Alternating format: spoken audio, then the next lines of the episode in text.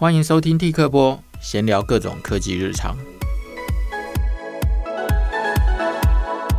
好，那欢迎各位 T 客帮的听众听今天的 Podcast 哦。那我们今天请到一个非常特别的来宾是索菲亚。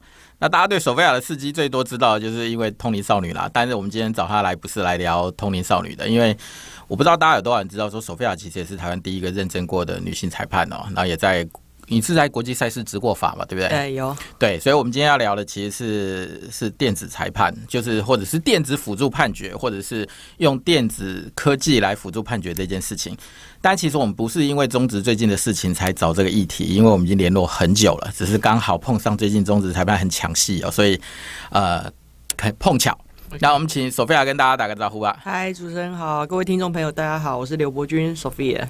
对，那呃。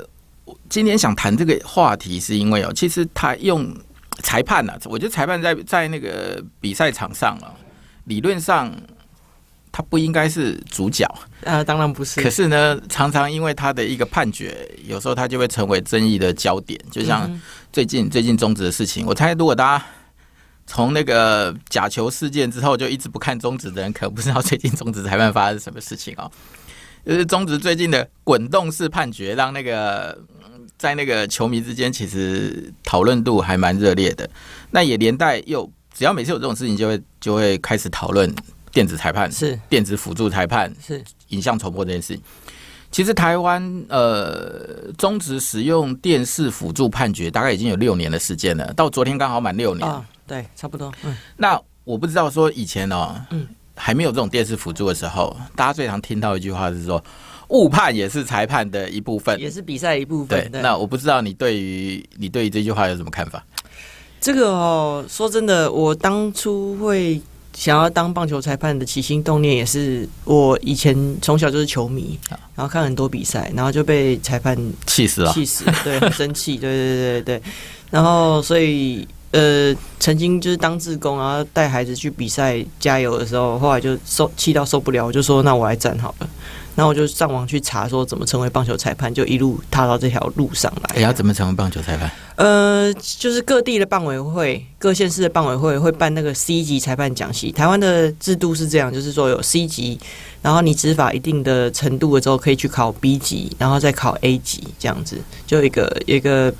分层这样子，那所以 C 级的话，基本上年满二十岁就会写名字，应该可以了。就是参加三天的讲习这样子。哦，OK，对，所以一路往上考，你觉得很难吗？老实说，对我来说啦，就是 C 级不难，可是你一站上去之后，你就会发现。我真的蛮难的，对，真的蛮难的。就是说，裁判要管的事情真的太多了，而且一场比赛两个小时以上的话，因为我们如果业余，就是通常裁判的训练是这样的，就是从哨棒，然后可能是软式的那种三四年级、四五年级开始，速度没那么快的那种比赛开始，然后再来就是站遗嘱，遗嘱就是那种设设设。大家 club 俱乐部的这样子，就是打身体健康的在合并这样子，业余业余业余比赛，就这样在河边打一打的那种。对对对，然后 C 级，那你要累积至少三年以上，然后一定的场次，你才可以去考 B 级裁判。对，那其实裁判的话，就是经验的累积了。可是你刚讲的是，你只要去累站满三年，累积一定的场次。对，可是中间没有人考核哎、欸。对啊，所以这几年，所以如果你这三年都在误判，也不会有人知道啊，你就往上升啊。嗯、呃，不过说真的，在台湾你拿 C 级、B 级、A 级好像也没什么差。是啊，对，就是裁判费也是一样。所以那个网络上那些不爽的，嗯、你们就赶快去考裁判吧。哎呦，你这样讲，大家又会不高兴了。其实就是呃，我我这我站裁判在十四年啊，那其实这过程当中也有遇到很多的，就是很无力的地方。就是说，其实大部分裁判。没有人说我来这份工作就是要来搞砸你。对，没错。对，大家都是因为真的很喜欢棒球。因为坦白讲，嗯，我们现在是因为有电视慢动作，你可以在那边一格一格一格的放。那我觉得人眼其实本来就有极限。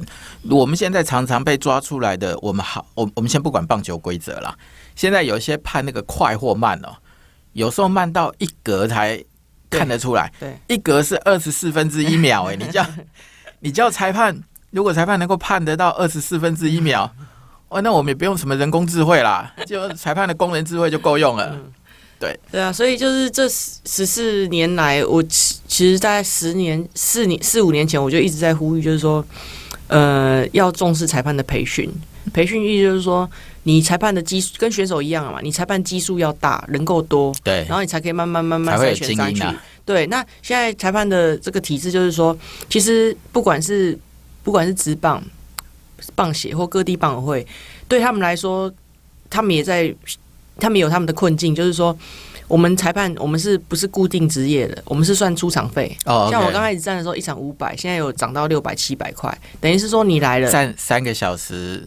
两个小时，对，两三个小时，对。那而且跟打工差不多哎、欸。哎，然后你比赛要提早一个一个一个小时到哦，哦，那就比打工还惨了。对，然后下雨天就你就摸摸鼻子回去了，没你的事。可是现在你说的是业余、嗯、业余比赛，业余的业余的业余的。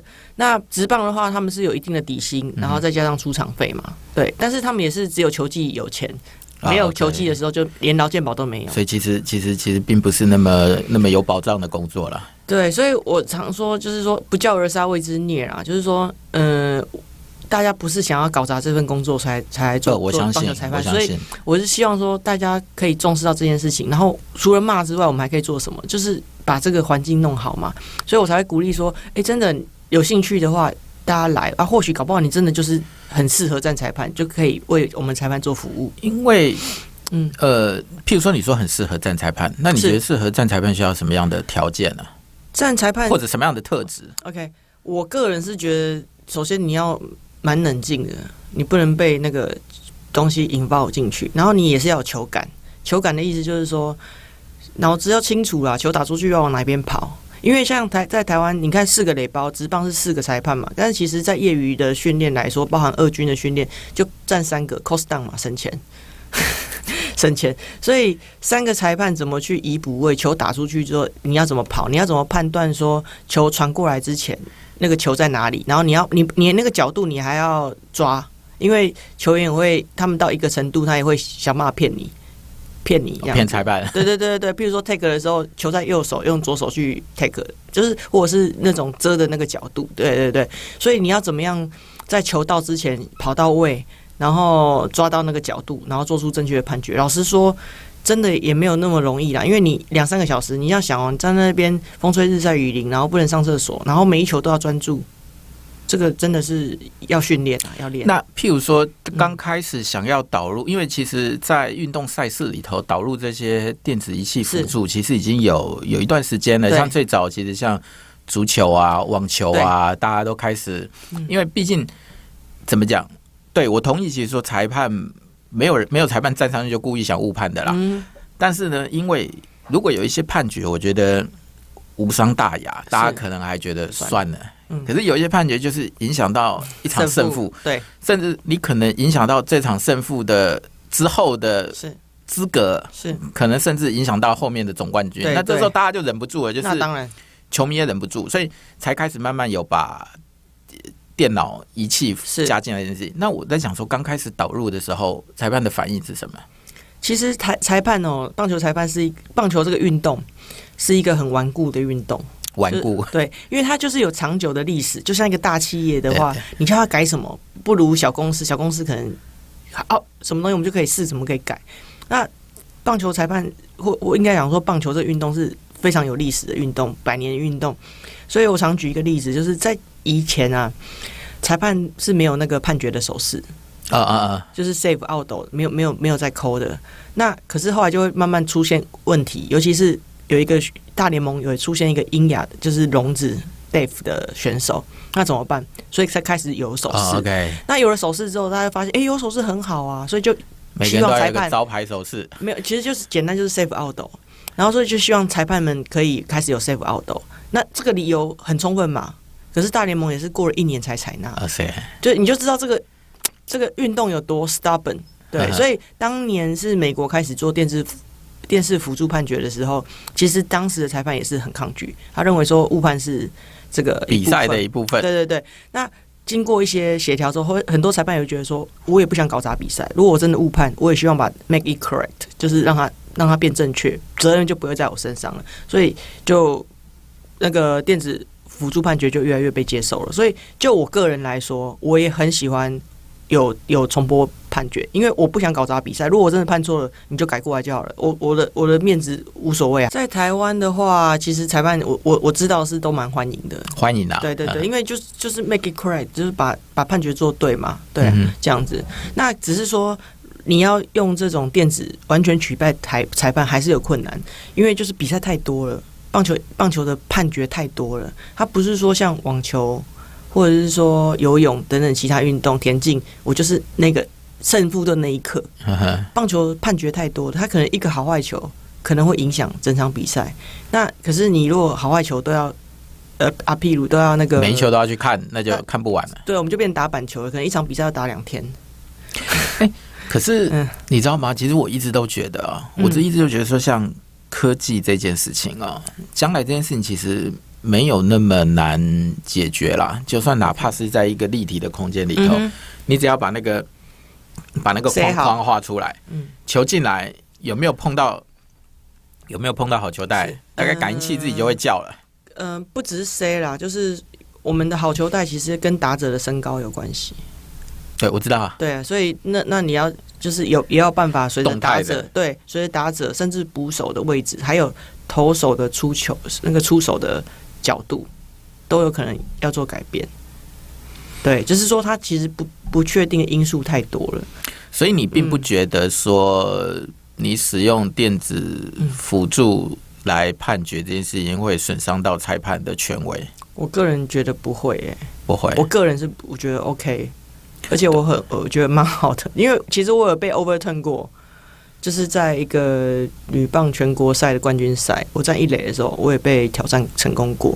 那我当然本身是很难过，难过是我难过我我犯的错误，可是我高兴的是说，还好没有因为我的错误影响战局。OK，所以我觉得普你说普遍的裁判心态其实是是是是个样子。嗯嗯。OK，那譬如说，嗯，我们用。电子辅助判决这件事情，你觉得应该要怎么样使用才不才可以兼顾到你刚讲的，就是说我可以得到一个正确的判决，但是我又不会让整个比赛就拖了。对，就是我一下子我就进去看一下，我进去看，然后选手在场上都冷掉了。对，我们电子辅助判决，我觉得会有一个目前还有一个困境是说，像在美国的话，它是一颗每个球场是由大联盟架了。我若没，我可能我可能数字会记错了，大概架了十二台以上的，十二到二十以上的这个机器抓不同的角度。所以我们现在是看那个转播单位嘛，对不对所以 point 就在这里了。如我们启用了辅助判决，但如果转播单位并没有抓到那个角度的时候，才会看这么久。对，所以你看，像现在，呃，之前那个有电视台要禁播转播权的时候，嗯，刚开始啦。大家就会开始比较说，这个转播团队不行，角度不会抓，这个不容易，真的不容易。本来变得也要考验摄影师跟导播的功力。但是你说国外比较有制度的，其实是有组织出面，然后固定就是一场有多少在那边，他几乎你想得到的角度角度，他都会有画面。对，所以他不是用电视台转播的，那像大联盟，他他在纽约总部看的那个 camera 不是。转播单位给的是他们自己拍的，对他们，我记得好像是在有一个有一个有点像是那种对，有一个有一个中心对，对，然后大家就是都可以讯号都传到这里来，对，没错。对，我们现在纯粹是看转播单位了，所以转播单位功力不好，我们就得哎、欸，不好意思这样说了，不没关系，我可以这样说啊，转播单位很烂的。然后还有就是有时候画面来是误误掉的，对。那或者角度没拍好，刚好被被手套挡住，被什么挡住，大家就在那边猜半天，手套先到还是脚脚先到？对，所以才会看这么久。其实我觉得，就算要看这么久，人家韩国也有一个不错的制度啊。韩国有一个什么三分钟制度啊？你进去如果看三分钟，看不出来就维持原判。对，看不出来就维持原判，不像我们家有时候看了五六分钟，然后大家还在那边，就是坦白讲，我觉得还有很多东西要要要改进啦。那我觉得这一次。当然，这这这不是我们主要的话题。但我觉得这次的话题其实会延烧这么久，是因为联盟一直认为裁判都是对的，所以他后来不断的出来解释，用各种的法条。但这个法条就会被人家拿另外一种情况，用同样的法条去挑战你。所以裁判除了我们刚讲的，就是说眼睛看快或慢之外，可能他对于法条的规则的引用也要非常的熟悉嘛，对不对？不过这次。就帮裁判讲讲话，这是引用规条了，也不是裁判啊。他们譬如说重播辅助判决，哦、对，在里面看的不是裁判，这个出来解释也不是裁判。对，其实这一次我我一直很想讲的东西，应该说联盟，我应该一直在讲的是联盟，就是这一次开到目前为止，裁判的判决其实都还蛮一致的，就是起码看到了两个 case，他全部都是判出局，是是小房间里头的人去改判改判了。那最早其实大家还不知道小房间的人是谁呢？就是大家还不知道小房间的是谁，是是这一次因为一直吵，一直吵，一直吵，一直吵，哦，终于吵出来，小房间里头有三个人，那一个是这个，一个是这个，一个是这个。那对，这是我另外一个问题。我们在那边看这种重播辅助判决的人，他到底需不需要有裁判资格啊？嗯，就我个人来说的话，我当然是觉得必须要啊，要不然的话你怎么知道？我也觉得应该要啊。对啊，那不然因为这一次的看法，我觉得纯粹都是规则的引用，让大家有争议。对啊，所以而且不只是规则引用有争议，是大家觉得你的规则是浮动的，是这个东西让大家很有情绪。可是因为秘书长自己说我们要滚动，这是开玩笑，这是这是网络酸民在酸呐，就是每就现在每天就在问说，那现在是滚动到哪一条了？就是我我在想，因为。呃，老邦那个老邦秘书长，他其实对于棒球嘛，因为对于我们职棒经营，他是很有理想、很有抱负的。但是就是说，裁判这一块，老实说，我不知道他能够涉猎到多深。就是说，他跟裁判组的这个这部分的沟通，对，所以可能他们还没有到有一个默契。就是说，比方说那天记者会，我觉得比较遗憾的，对啦，我 我我觉得比较遗憾的就是说，当时应该请裁判组组长。出来解释，不，这就是联盟的问题嘛，就是就是处理上的可以对，就是做了改判的人不出来讲话，那大家就只好一直吵，一直吵，一直吵，然后接下来这几天其实也就不开记者会，都发新闻稿。当然，我觉得这个不是这个是后话啦，因为我只是一直想讲的是说，当电子辅助判决它越来越精准的时候，嗯哼，我们其实就可能可以得到更快速的。回应跟更正确的判决嘛，是那这个东西站在你的角度，或者是说你认识的裁判的角度里头，都认为这是一件好事，这是一件好事嘛。是那对于伤害裁判的权威这件事情，那大概就是啊难过一下，但是呢，如果可以得到正确的判决，是很开心的。我觉得裁判的权威应该是建立在建立在我们的专业是之之上，不是因为穿了那件制服，人家理所当然就要尊尊敬我们。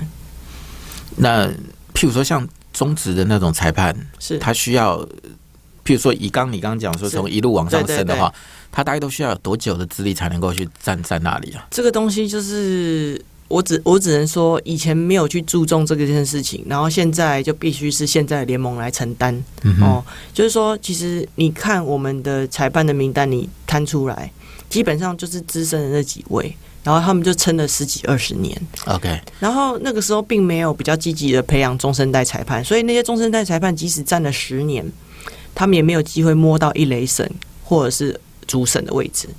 所以你一说我们的裁判的培训其实并没有一套完整的制度，就是往上爬，往就是往上，对，不管是传承或者是或者是更新这样子，或者甚至于是奖惩，OK，没就是他们。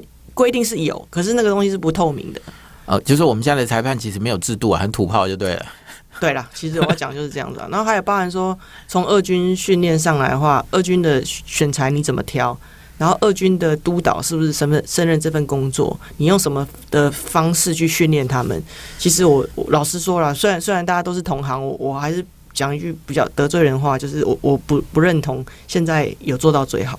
OK，对我我都有觉得这些年都是觉得那种得过且过，反正不要出事就好。所以坦白讲，即使可是你知道，有时候有时候当你你知道，像在比比比较讲说比赛啦，就像我们有时候我们因为自己做科技媒体嘛，所以常会聊到自驾车、自动驾驶这件事情。Okay, 嗯、那有时候我们还会笑说，在在那个开车过程当中啊。人有时候常常是往往往是最不稳定的那个、啊、那那个因素，你知道吗？是的，嗯、所以我聊到了很多东西，他们都觉得说自动辅助驾驶很好啊，觉得交给电脑可能比交给人更 更可靠一点。因为人有时候 kimochi 一来哦，被咖喱被咖喱数牙，跟副驾人吵架的时候，对，或者是我要跟旁边的车数牙，啊、我就在那边，就是那种，嗯、那起码电脑比较不会犯这种错，因为它不会写在它不会写在你的城市里头。那我觉得裁判其实。你刚刚讲，就是说如果裁判他更没有这种有系统的训练，那导入科技帮助好像更理所当然。那当然了，那当然了。但是根本上的裁判的这个制度的东西，你还是应该要建立起来。你还是要建立，要不然这些人就是你，你一直骂骂骂骂，就是以为什么以前中生代现在有开始有新的裁判出来了嘛？就是中生代，然后再新新中生代四个。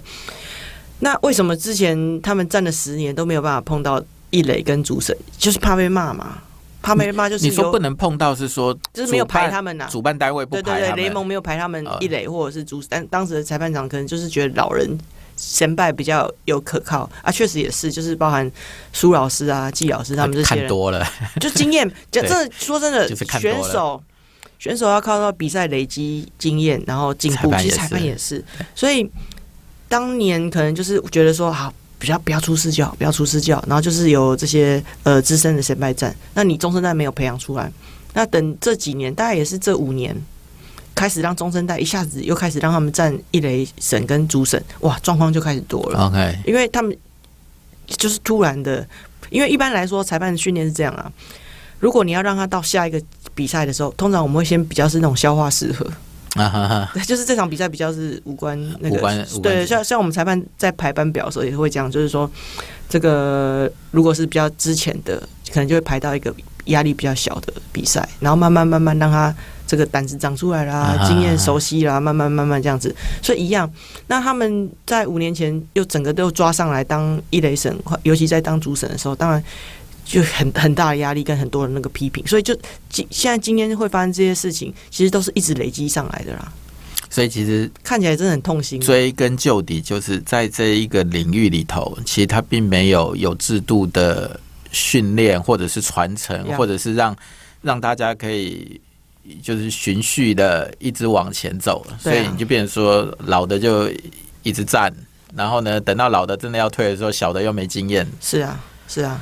所以这个是你去创立台湾运动好事协会的原因吗？不是，呃，倒不是哎、欸，我我现在有两个协会，一个台湾运动好事协会，我是协助弱势，等于是做公益的，这是公益。之前在立新也在，对对对对对，也在协助弱势了。对，因为我自己一一方面我念社工，二方面我觉得获得这些知名度，有些有点不是自己 expect，没有想到自己会出名，但有这些知名度，我想说就回馈。社会就是取之于社会，用之于社会。那这个台湾运动好事协会它，你你创立它的时候，你是希望它能够做到哪些事情啊？我希望它做的是有有有有几项，就是当然第一个辅助弱势，尤其是女性的运动员，哦、嗯，这是帮可以做一些呃呃公益的这部分。然后呢，帮这些运动员做一些读书、生涯规划、技巧等等的。因为我觉得我们很多打球的孩子在小在。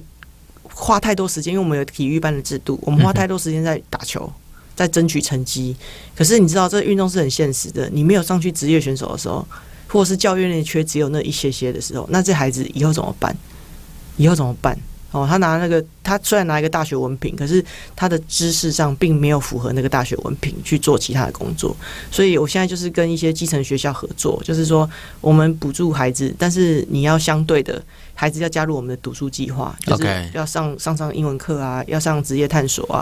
然后我们可能明年帮他办一些呃大学的参观，就是我们希望他对自己未来是有想象的，除了打球之外，他可以有其他的职业的选择，这样子，这是一块。那还有一块，当然也是这些年比较多去国际嘛，国外嘛，那一直被叫 Chinese Taipei。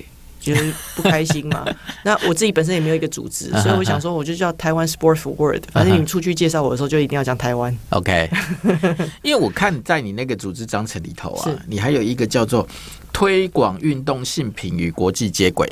对，那我觉得这件事情其实以前在你的在你的报道里头啦，或者是在你的一些电视的访问里头，大家片片段段我都有谈到说，你当初进了这一行的时候，其实有非常多的性别上的一个歧视。那现在你也希望能够改善这件事情，那你觉得这件事情现在在台湾现在有改善吗？就是、有哎、欸，有啊，我觉得有哎、欸，我觉得还蛮开心的。就是真的，我觉得听众朋友可能很难想象，就是那种十多年前，你还要被叫被人家斥喝不可以摸球，然后不可以坐在那个休息室这样子，那种真的很真的很难想象。我自己那时候遭遇的时候，我都觉得很难想象。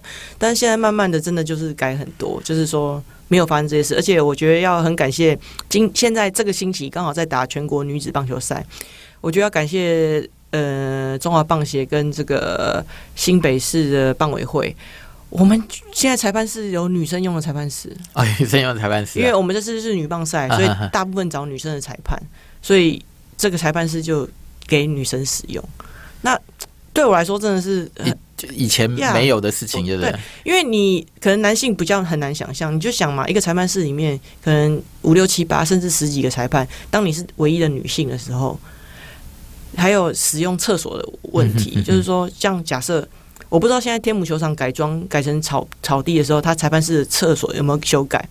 就是说，那个厕所只有一间坐式的，然后就正对着小便斗，所以我都是要等男生上完，我才可以去上。所以像四大运，我有执法，可是中间广告休息第五局广告休息四分半钟嘛，那我生理期又来，我必须，而且又是第二天，我必须去换卫生棉，可是。我要等男生上完了，我进去，我一进去，他们就说比赛开始，你快点出来。我说，但我真的一定得换。但我，嗯，我我觉得，当然，其实坦白讲，我觉得随着目前世界上一连串的一些社会运动哦，嗯、我觉得对这件事情，其实大家应该会比较比较关心一点啦。是，那你刚刚讲的说，其实跟国际接轨这件事情，你在国际上看到的运动性品是什么样的情况？我在国外，我去年就拿到。国那个奥林匹克奥会跟联合国合办的一个叫“运动与女性世界奖”嘛，嗯哼，那这个奖其实老实说，我也是到国外之后有点有开阔我视野啊。因为像奥运的话，他就主张 fifty fifty，就是男女的参赛是一半一半，就是运动员，然后甚至于相关的呃运动比例，像国际棒垒总会，他就会希望呃多一点女性的，不管是裁判。或者是记录人员相关的工作人员，就是不要再让运动这么样的单一性别。对，所以在国际上的趋势比较是是推女性运动，甚至在一九七零年代，美国联邦政府就有一个 Title IX 的法案，它就是说，当政府在补助学校或是单位的时候，你补助给男性的话，女性也要一样。嗯。所以当时是也是轩然大波，大家觉得，尤其像科技或者是体育这一块。当时会觉得说没有女生要参加，你补助给他们干嘛？但是他们就是联邦政府通过这个法案，就是有别的 level come，就是你你你给的资源，他们就会涨涨起来了。确实，你看这二十年来，美国的女子运动就有卓越的成绩啊，而且她女性的参与才可以更加的让职业运动更波更加的蓬勃发展。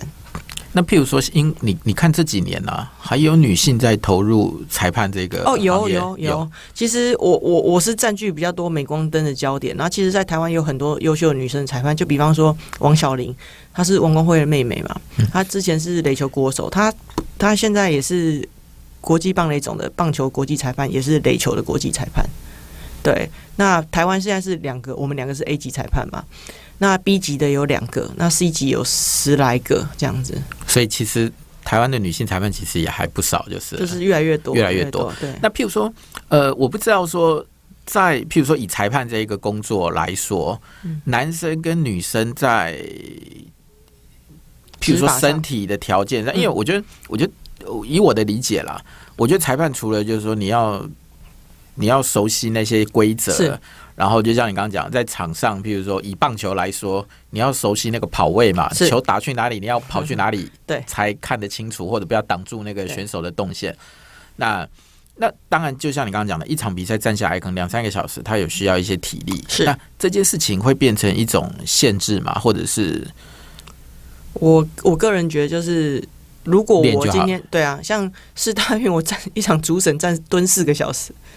那如果我可以胜任这我我可以胜任这份工作，我就去做。但请不要告诉我说，因为你是女生，我觉得你做不到，你就不要来做。OK，你就是把门打开，做得到的他就来参加嘛。那做不到的。你就再加油啊！对，因为其实像现在已经那个谁，海军陆战队也有女生爬过天堂路了。嗯，对啊。对，战斗战斗机的飞行员也有女生的战斗机飞行员。现在台湾也有女将军的啦。所以其实就是说，你不应该用性别来放一些条条框框在那里。是，那我做得到，我就对啊，你就让我们去试的嘛。对，我们就看中职什么时候会有女裁判，那到时候应该是一个 一个很大的一个一一个话题。但另外一个问题是说，你觉得如果今天我们一直都用假假设有更多的仪器去辅助这一件事情，是它有可能可以用科技来改变这件事情吗？改变改变这种嗯哼，对于性别的认知这件事情吗？在这部分，老实说啦，我是觉得对我来说。我其实，在参加棒球裁判之前，我我没有什么性别意识，因为其实台老实说，台湾是相对性别是非常友善的，我自己是这样觉得。因为我我从小都觉得他哪有什么性别议题，我功课好也是当班长啊，我念到博士，我都没有没有太多被歧视的感觉。老实说啦，那是到了体育圈的时候才才发现，哦，我以前在同温层里面，还是说是这个圈子太糟糕了。我我后来也是想说，他们是不习惯。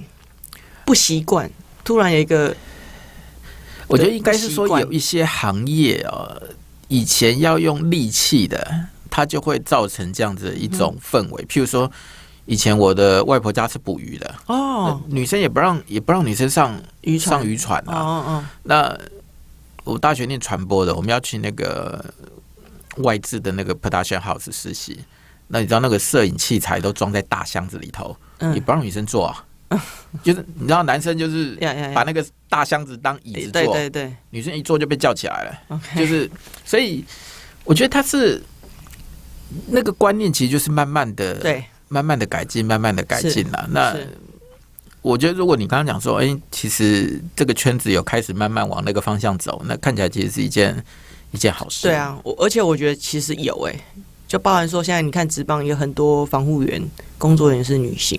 那在以前，在更早以前，其实女性的记者也是不欢迎参加，就是进去球场。球场这刚开始，刚开始，现在也没这回事吧？因为大部分体育记者很多都是女性，所以我觉得就是嗯，蛮好的。那所以我我就觉得说，其实没有什么性别的 issue 啦。说真的，就是如果发展到，我我是很乐观啦，未来应该是不会有太多性别的 issue。哎，那譬如说你你现在这个这个这个协会啊，运动好事协会，你现在我我因为我看你的官网就是在那个脸书上面嘛，对对对，大家可以去脸书上搜寻一下啦，台湾运动好事协会啊，大家就可以找到那个索菲亚这个这个这个运动协会。那你现在这个协会，你你会需要大家提供什么样的帮助啊？呃，先先先帮我们按按赞啊，先帮我按按赞，然后分享。因为我是今年三月才才成立的。那其实这个协会之外，我现在还有在筹备，就是台湾女子体育运动协会。女子运动对，就是因为在台湾，我后来为什么会走这一块的原因，就是说，其实真的各行各业性平，我我个人是觉得都有。都相对的友善，但是在体育界这一块，因为体育还是比较从从就是阳刚阳刚文化，那我觉得会有一个资源倾斜的状况，资源分配没有那么的均衡哦，所以我就是觉得说，想要为女性或者女性运动做一点事情。那所以像我们辅助的儿少来说，运动员来说，我们就是尽量以女性为主。OK，对，因为我们一般的经费或者是。运动赛事基本上还是以男性为主啦，所以你的经费什么靠捐款吗？呃，这是靠捐款，然后呃，其实美国国务院有有有有有支援一些经费。美国国务院 哎呀呀，这是很好很有趣，对不对？哎，对，我们自己不能丢脸啊，美国国务院来支援。对啊，我觉得超超超好笑的，就是我我第一笔大额捐款是美国国务院，他们 support 我们就呃之后我们就是要做运动中的性平的教材，就我意思就是说。Oh, okay. 其实后来我发现说，包含说我自己裁判的经验或等等，我发现他们，你说他们是坏人，他也不是坏人，是他们不知道怎么跟你相处，他不知道这样你会不舒服。然后我后来就想说，这就是教育。就是教育.所以呃，我想要现在我们是法定是有规定说，各种讲习都会有一个大概一个小时的性评，但是性评的老师哪里来？那他懂不懂？他是不是熟悉体育运动这个相关的领域的性评？那尤其像我们运动赛事当中，教练选手常常会有肢体的接触嘛，因为你要知道嘛。那有有怎么样让教练知道说，有些行为我们尽量不要做，以免让选手不舒服。一样的，如果选手。他在不舒服的时候，你要怎么表达，而不是闷着闷着闷着闷着闷着，然后突然哪一天哇，我不舒服，爆炸这样子哈。所以我觉得，我就觉，我就呃，接受美国国务院这个赞助的话，我们是想要做运动当中的性平的教材教案哦，然后培养这相关的种子教师。所以未来如果这些学不管是学校，然后体体育的队伍或协会，他们要做这个性别平等的课的时候，我们可以提供教材，然后呃讲师这样子可以，等下都透过教育啊，让这些事情就不要再发生。哎，你譬如说你刚刚讲的说，一些小朋友如果他只会打球，所以你需要他多读点书。对，那你用的管道是什么？就是 OK，我们现在是跟北投女垒队先合作，因为呃他的教练，我们的那个。想法是比较接近的，他也是觉得说，尤其是女孩子，你打球，女女垒也没有也没有办法进职棒嘛，所以这小孩子就是说，呃，组成大部分都是弱势啊，都是这种花东啊，离家离乡背景，然后集中住宿在台北，那他们对老实说，对他们来说也不错，就是说至少，呃，我常跟他们讲，你你打球，你就可以受教育嘛，然后有受到照顾嘛，要不然有时候他自己在自己的家乡可能是隔代教养，那。那个拔拔河里演那个故事啊，啊，所以我觉得相较来说，你让他在在球队里面有个归属感，然后你打球获得训练，然后你也可以念书这样的。所以我们现在我比较喜欢就是这种蹲点然后生根的，就是说像现在就会在今年年底之前就会帮他们宿舍，我们会帮他完成一个小的读书区。让他们有其他的课本以外的闲书，培养他们阅读的习惯。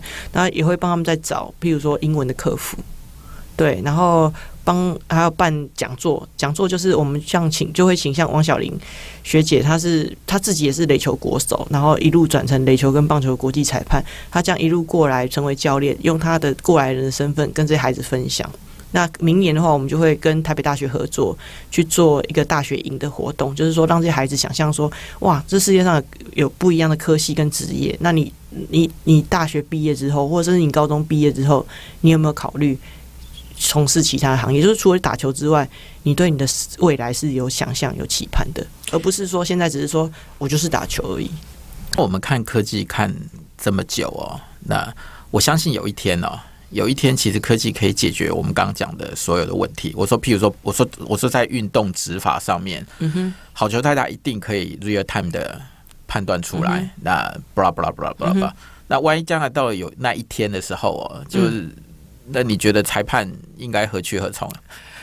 老实说哦，其实裁判真的比赛，台湾比赛真的很多。嗯哼，但我们大大概只有过年春节那几天没比赛。你知道我以前算过，你，你说包括从。一些基层，基层，对，我们不可能一开始就去正规的球场比赛啊，所以正规球场有这些科技设备是 OK 的。可是这么多基层的比赛跟练习，你还是需要裁判啊，所以这个这个行业还是会存在啊。OK，还是会没有办法完全取代啊。不担心这件事情就是不会不会不会，我我那时候算过，我一年可以执法两三百场比赛，两三百场，对啊，所以你就知道比赛量有多少啊。哎，那譬如说，你有建议，如果真的有人想要，他对这个行业感兴趣，嗯、他也有志于在这个地方努力的话，嗯、那他应该要做哪些的准备，或者该怎么怎么往前往往这地方前进？先去弄一张 C 级棒球裁判的证照，因为你先考到这个证照之后，那跟棒委会有一个联系一个窗口，然后你跟他说你想站裁判，那有机会他就安排你实习，然后开始比赛，你就去试试看。你喜不喜欢这份工作？OK，对，那反正接下来当然就是你刚刚讲的，这制度要弄得完整一点，要让他对，真的很希望。好吧，那我们今天非常谢谢索菲亚来跟我们分享。你最后有要跟大家讲什么吗？最后我想讲的就是，嗯、呃，我觉得运动相当程度改变我人生啊。就像你一开始开头介绍这个通灵少女，其实呢，我非常的不快乐。那我是透过棒球、空手道让我。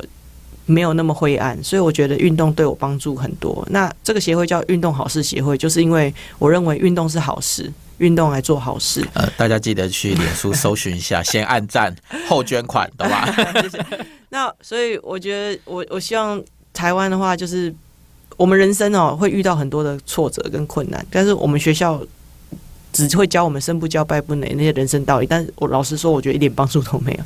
很多我都是透过运动。来获得不管是身体或者是精神上的力量，那我也希望推广全民的运动，让大家日子过得更开心一点，这样子。好，我们谢谢索菲亚，希望下次还有机会请你来跟我们聊聊。谢谢，谢谢。拜拜。